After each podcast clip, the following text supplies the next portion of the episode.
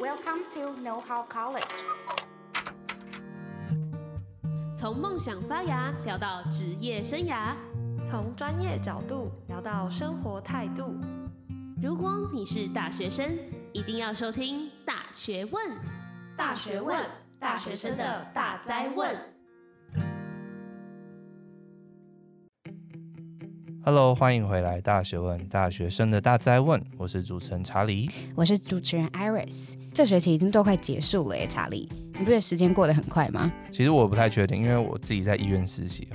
因为我本身是大四啊，所以其实这学期已经快结束，让我觉得有点焦虑。因为我就要开始找工作啊。虽然大家都说毕业即失业，但我觉得好像除了找工作以外，我们好像有其他可能性可以发展呢。对啊，过去这个月我们就找了非常多的新创的创办人来到我们节目分享所谓的创业嘛。我们今天也是邀请到我们正大毕业的学长。会不会大家觉得正大植入性行销很多？那我们今天也是邀请到正大毕业学长，他是配客家创办人叶德伟叶学长。嘿，嗨，大家好，我是配客家创办人 Alan，每个都叫学长，那就叫 Alan 好了。OK，好，那可以稍微描述一下配客家到底是什么样的一个公司？我们看创业的目的是希望可以解决网购所产生一次性包装垃圾的问题。包括大家双十一时候买东西常会收到纸箱嘛，跟塑胶袋。我们希望提供的事情是一个可以在电商跟消费之间可以不断循环再利用的循环包装，来取代我们的一次性垃圾。举例来说的话，就是你可能在电商平台买东西的时候，你所收到外包装可以到我们的合作店家去归还，之后我们把它回收回来做清洁跟整理，让它干净的回到下一个电商手上。我自己平常网购或什么包装直接丢掉了。我超爱网购哎，就大概每个月一半卡费都在网购上面。垃圾制造者，对，那你有用佩克家的服务吗？我还没有用过，但我一定会去用。那我们今天就是稍微了解一下佩克家创办人的故事。佩克家不是你第一次创业，对不对？其实我创业过三次了。哇，对对对，分享一下我第一次创业在做的事情。学生可能会想找一些优惠嘛，但不知道去哪里找，所以我们当时是整合一些学校周边的店家优惠，很像饮料店啊或餐厅给的优惠，在我们 App 上面。后续也开始在做一些定位等等系统。等到后来是失败了吗？还是怎么样？因为我是大一、大二开始做这个项目，然后对其实整个市场，包含是呃消费者研究啊，或者是资金怎么去运用，还不是很了解。所以当时其实我们同时间有非常多的竞争对手开始出来了。他们其实对于市场掌握度比我们更高，也更善于去做募资啊，去做一些后面的市场布局。当时我们其实对这两块都不太了解，那时候只锁定在台中市场，但后来其实竞争对手庞大的资金堆额，用行销资源打下去，我们其实就没有一个市场了。对。那第二次创业，你又是创业什么样子的题目呢？主要是那时候我们发觉到很多人可能开始用手机啊等等之类的，但是像手机壳或一些充电线或者蓝牙耳机都是比较难去找寻的，费用也比较高一点点。当时就去中国跟越南找类似这样子的配件产品，进货来台湾。当时的像雅虎或者是 PC 用的卖家，或然后担任是比较批发商的角色，自己有经营自己的官网跟我们的平台，让别人可以买我们东西，类似一现在目前常见的电商经营的方式。哦，可是你们是以比较批发商的一个，就我们批发商跟 C 端都在做，我觉得还蛮了不起的。我们可能现在觉得电商好像很普遍，对不对？但是你可以稍微讲一下那个背景吗？你那时候很多人在做这种东西吗？当时虾皮都还没起来，先驱哎，先驱。可以问一下，大概是几年前吗？大概二零一四到二零一七年之间啊。当时在可能已经习惯在雅虎买东西，但是还没有到现在手机打开可以去做购买这样子这么方便。其实当时 FB 已经开始起来，所以我们算很早期就在 FB 上面去做团购啊，做销售这件事情，真的非常厉害。你为什么那么喜欢创业？即便失败了，你还是不会气馁，对，然后还是继续。呃，其实包含第一次创业跟第二次创业，其实我蛮喜欢去整合身边的一些资源，然后创造一些价值。像第一次创业是把身边的店家整合起来，变成一个 App，然后让消费者可以方便去做使用。然后第二次创业其实也是把可能不同批发商资源啊，去整合起来，让有些想做产品的电商可以直接跟我们很快去批发商品去做运用。所以我其实蛮喜欢在资源整合过程中创造到这个价值。第二次好像也是算失败吗？还是说你离开了这样子？嗯，我觉得有两件事情让我想离开公司。一块是我们跟创办团队其理念不太合适，因为我们想要销售的产品的方向，包含品牌定位啊，其实不太一样。第二块其实我觉得整个电商已经开始往另外一个红海去做发展的，就包含那时候虾皮进来，或者是大家买淘宝方便，其实也非常非常方便。我觉得我们的在于整个公司有没有去提升我们的价值这件事情，一直没有去做到。那我觉得这件事情其实蛮可怕的。就如果我们一直在原地踏步的话，其实未来过到五年到十年，我们的公司应该就不见了。虽然当时的营业额其实还蛮高的，那我当我就决定说，我觉得当时你不是我自己想要做的事情而离开了。如果再回去到过去，时光倒流，对哪一项可以做得更好？嗯，我讲第一个创业的案子好了，因为当时其实会比较聚焦在开发产品本身，对市场没有这么多了解。所以如果回头来看的话，我会看说我们想要把这公司带到怎样的程度，然后你说我们的带到的程度的愿景是不是消费者愿意去参与或买单的？也就提出在这样过程中，我们想要达到愿景，周边需要哪些资源跟资金，我们是要什么时间点去找寻的？不然是可能前面的市场布局就该要从头进来，才有足够的资金去做一些拓点啊、跟布局等等的。所以当时我是没有想清楚的，所以后续可能像我们创业题目也开始去或以终为始，然后去盘点说我们要怎么样的资源才可以去做我们想要做的事情，就先去做一些前期的规划。第二次创业来讲的话，主要的原因是可能像价值理念不合部分，所以我们后来也针对我们自己本身公司去做一些调整。就是我们会蛮讲究本身伙伴对于这件事情的价值观彼此是不是符合的，想要长的公司的样子是不是大家想要的样子。比方说公司想要获利，但获利可能会抵触一些社会影响力，或是想要做社会影响力太大的话，也抵触到商业模式。对对，对，所以其实把大家的价值观整合在一起，是我们会透过不同的例会或约会一直去对焦，让大家是同一条船上，然后往同一个方向去迈进的。这是我们后来从第二次创业。得到一些回顾跟反馈，然后如果当时第二次创业的话，我觉得我们那时候三个团队的伙伴应该要更密切的去讨论这件事情，而不是把所有的时间花在说我要把营业额拉高。这种创业一定是在个利益跟理念之间做一个平衡啦。我想啦，即便你可能前两次很多的经验，学到很多东西，可以帮助你这一次不要重蹈覆辙，但是我想应该还是有碰到很多的困难跟失败吧。我们这次创业比前面两次还更难，它是一个三方的平台。我们希望消费者拿到电商通路去归还，所以它有几个利害关系人。包含其实针对于电商而言，他看的事情是有多少的归还据点可以让他们的消费者去归还。但其实反过来讲的话，对于归还通路而言，他也会看说有多少的电商愿意去使用，然后多少消费者愿意去归还，他们才愿意开放点位，不然你等一两年才有人来还，然后没有太大意义。一个互相等待，一个鸡生蛋蛋生鸡的过程。对我当时来讲，其实我觉得很困难，因为我无力感。你是怎么去解决这个问题的？我们自己透过三个方式，也在努力调整当中。就第一块是 MVP 最小可行性商品验证，就把不同的利害关系人，包含电商或者是归还通路或消费者，我们的服务可以带给他多少价值，直接把它做成数据化，说服我们想要说服的一些大型通路或电商，或者是我们想加入的品牌。第二块是我们有透过群众募资的方式，让消费者想要用循环包装的模式被大家给听见。很像是说，呃，电商啊跟通路看到消费者愿意去赞助循环包装，其实它是一个最直接的方式，看是市场上的需求。其实群众募资是蛮好的一个公关曝光的管道，给我们的合作企业看到有这群人很愿意支持这件事情。当时也蛮感谢我们的消费者，有蛮多人是主动到我们想合作电商跟通路等专区留言。第三个我们开始去思考，也是现在在测试当中的事情是。因为通路再去拓点这部分，其实很难一次全台湾全部拓点。但是如果我们的拓点当时电商量还不够大的话，其实单一的点位可以回收的量体也不够大。能不能让归还的点位本身就可以使用我们包装袋？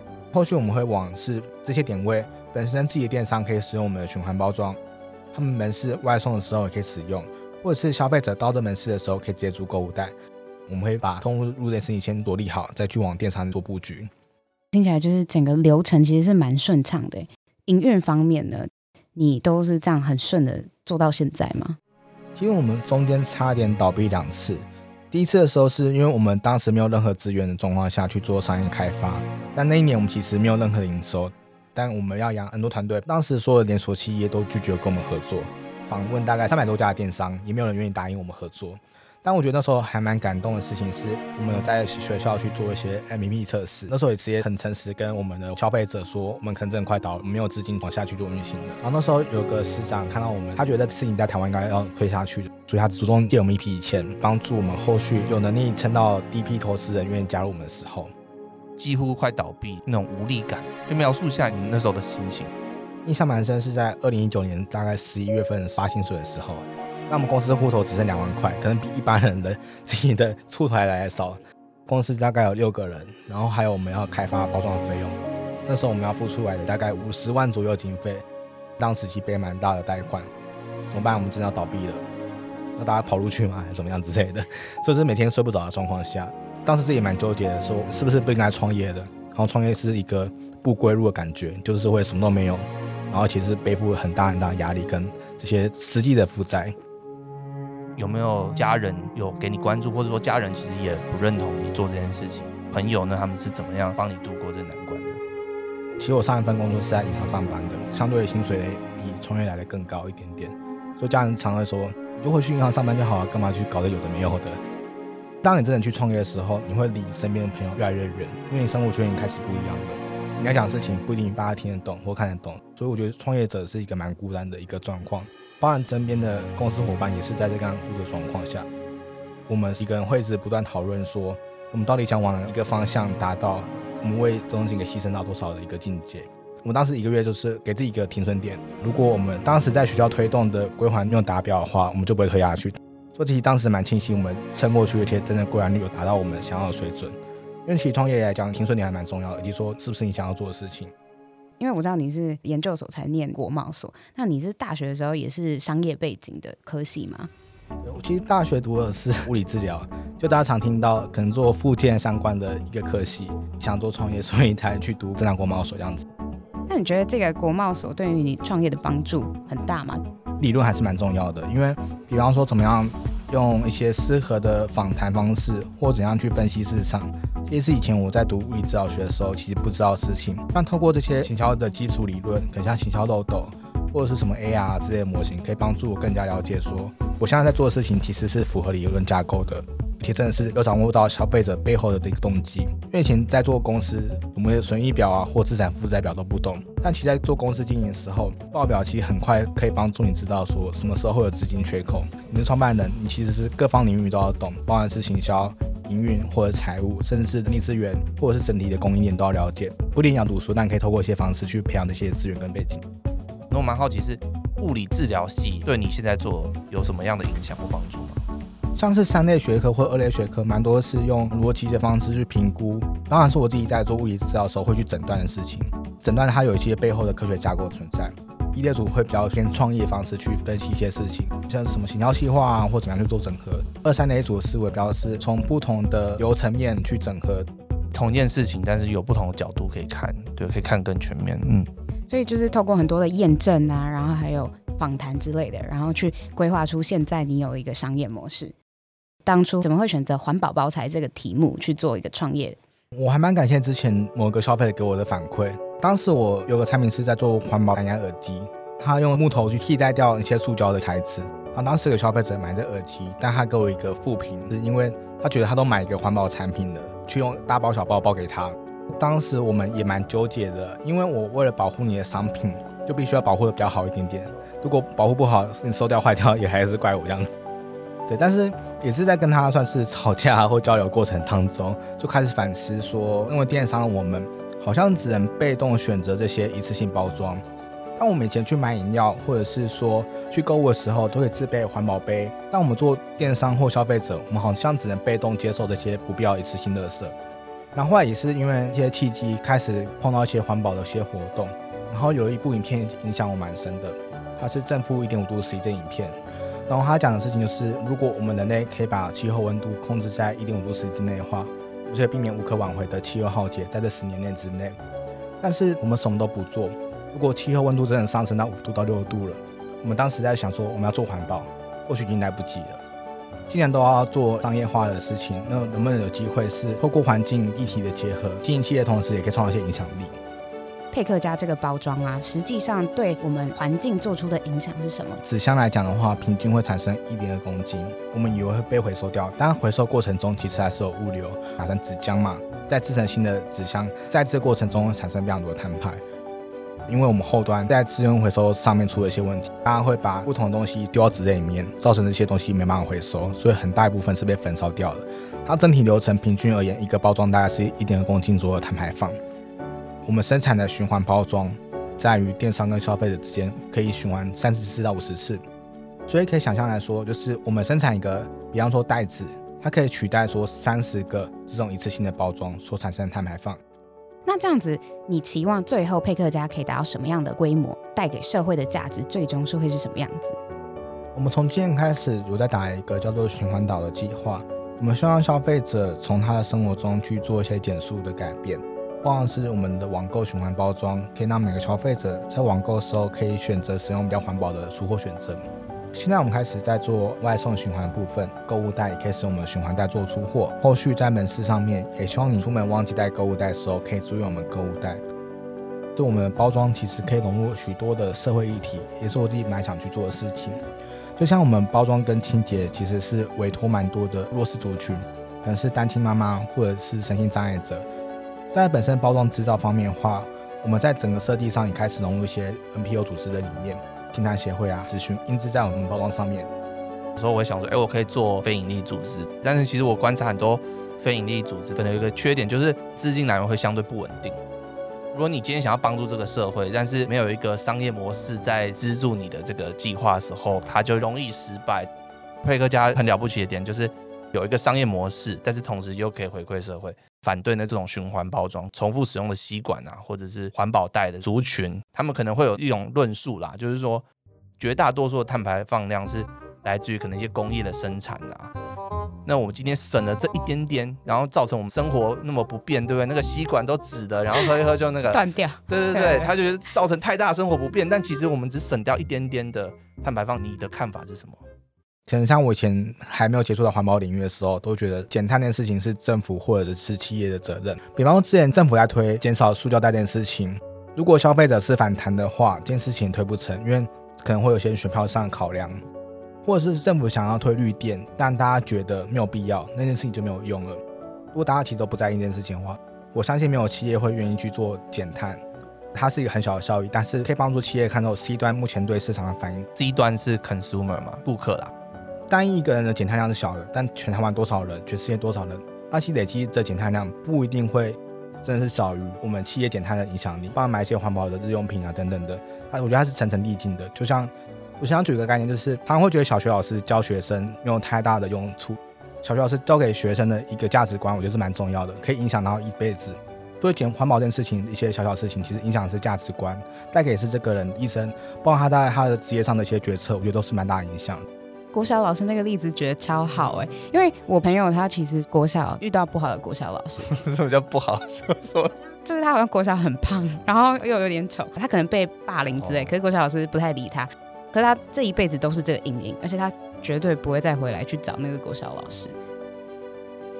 我稍微统整一下，就今天到底讲了什么事情？那首先就是我们聊到，哎，其实 Alan 他在做配客家之前呢，有一两次创业的经验。当中其实也学到很多不一样东西，怎么运用资源上整合啊，包括一些人脉管理啊，怎么样跟别人合作，来换取公司的一些产品的曝光跟流量。再来就是使用者分析的部分，就以人为本啊，先做小规模，从大家的回馈当中了解，哎，大家可能需求是什么，我能提供给他什么样价值，去修改自己的一些方式跟规划。即便有两次创业的经验，做配客家的时候，哎，也是有很多挫折。最后呢，想要请 Alan 对于我们的听众有什么样的建议？就算你不想创业，但对永续方面的话，将你支持任何的社会企业产品或环境友善的产品，或者是一些公司价值，其实会渐渐影响到不同的企业的发展。比方说循环杯啊，或者是循环袋这样子的产品，你不要想看每个人支持这件事情的价值这样子。对于想要创业的人，我觉得我自己在创业前会分析两个轴面，可以跟大家做分享，一个是个人轴，一个是市场轴。然后所谓个人轴，就是你创业题目跟你自己的相关性有多高。因为我之前是在电商背景，上个创业是在做一个通路整合角色。对于这题目而言，我有比较多的资源跟知识去了解这产业。本身其实想很久，说我真的想要去做这件事情。创业其实有时候会因为想要创业而创业，但这件事情不一定可以让你撑很久。尤其像我刚刚提到说，我们过程其实碰到非常多的困难。再是市场轴的部分。必须透过一些 MVP 测试或认识市场分析去评估你这样子的项目到底有没有市场的需求。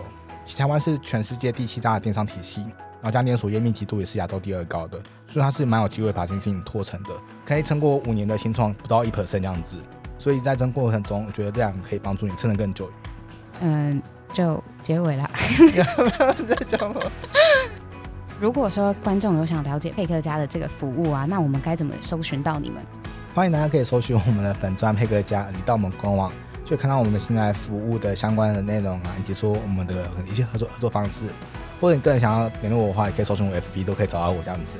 那我们都会把链接放在我们的资讯栏。那今天非常谢谢 Alan 来参加我们的节目，我跟查理都觉得受益良多。超多，超多。对，那我们就下次见喽，拜拜，拜拜。谢谢